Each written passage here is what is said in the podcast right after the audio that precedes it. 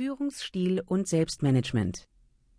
Manche Chefs haben sich auf eine bestimmte Verhaltensweise im Umgang mit den Mitarbeitern festgelegt und meinen nun, davon nicht mehr abweichen zu sollen.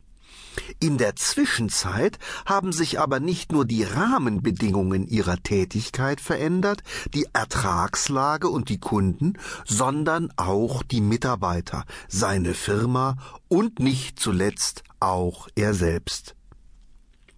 Allein durch Zeitablauf kann es also geschehen sein, dass viele äußere Voraussetzungen für eine bestimmte Verhaltensweise heute gar nicht mehr stimmen und daher unpassend geworden sind.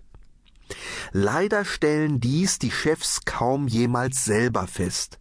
Meistens werden sie von außen zu der Erkenntnis gezwungen, dass ihre langjährig eingeübten Verhaltensweisen nicht mehr passen oder aber sie verschließen sich dieser Erkenntnis und machen weiter wie bisher, bis es irgendwann nicht mehr weitergeht. Jüngere Chefs dagegen sehen sich häufig dem Dilemma gegenüber, in unterschiedlichen Fachbüchern und Managementratgebern ganz verschiedenartige, zum Teil widersprüchliche Führungsstile empfohlen zu bekommen, zumal auf bestimmte Modeströmungen hin ganz unterschiedliche Führungsstile angepriesen werden. So wurde in den 70er Jahren der antiautoritäre Stil stark hervorgehoben, mit der Folge, dass viele Mitarbeiter nicht genau wussten, was von ihnen erwartet wurde und sie führungslos und unsicher waren. Dieser Trend war entstanden als Gegenmodell zu der stark autoritär geprägten Führungsstruktur der ersten Nachkriegsjahre, in denen die Gründer vieler Betriebe mit starker Hand ihre Unternehmen aufbauten und sich nur wenig um andere Meinungen ihrer Mitarbeiter kümmerten. Die Folge war, dass Unternehmen aus einem Guss entstanden, die auf die Person des Inhabers und unbestrittenen Anführers zugeschnitten waren.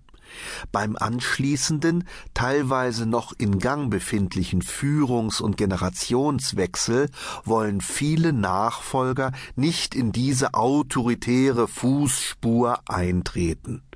Sie bevorzugen den sogenannten kooperativen Führungsstil, ohne allerdings genau beschreiben zu können, wie er funktioniert.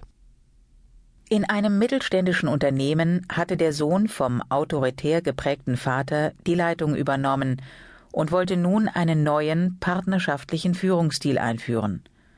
Er dachte, dass alle Mitarbeiter begeistert sein müssten, wenn nun in kooperativer Weise alles besprochen werden würde. Den Mitarbeitern war es völlig ungewohnt, plötzlich gefragt zu werden. Sie hatten sich an strenge Regeln gewöhnt. Es dauerte eine lange Zeit und für den neuen Inhaber kostete es viel Kraft, um die Mitarbeiter allmählich daran zu gewöhnen, bei der Arbeit mitzudenken und Entscheidungen zu treffen, wo früher einfach nur der Chef gefragt werden musste. Zunächst sollte jeder Vorgesetzte berücksichtigen, welches Programm er selbst verfolgen will, was in ihm selber angelegt ist. Neigt er also zu einem durchsetzungsstarken autoritären Führungsstil, neigt er zum laissez-faire Führungsstil, der es laufen lässt und sich auf die Mitarbeiter verlässt, oder eher zum kooperativen Führungsstil, der partnerschaftlich auf jeden Mitarbeiter eingeht, womit er sich aber viel Arbeit aufhalst und eventuell auch schnell überfordert ist.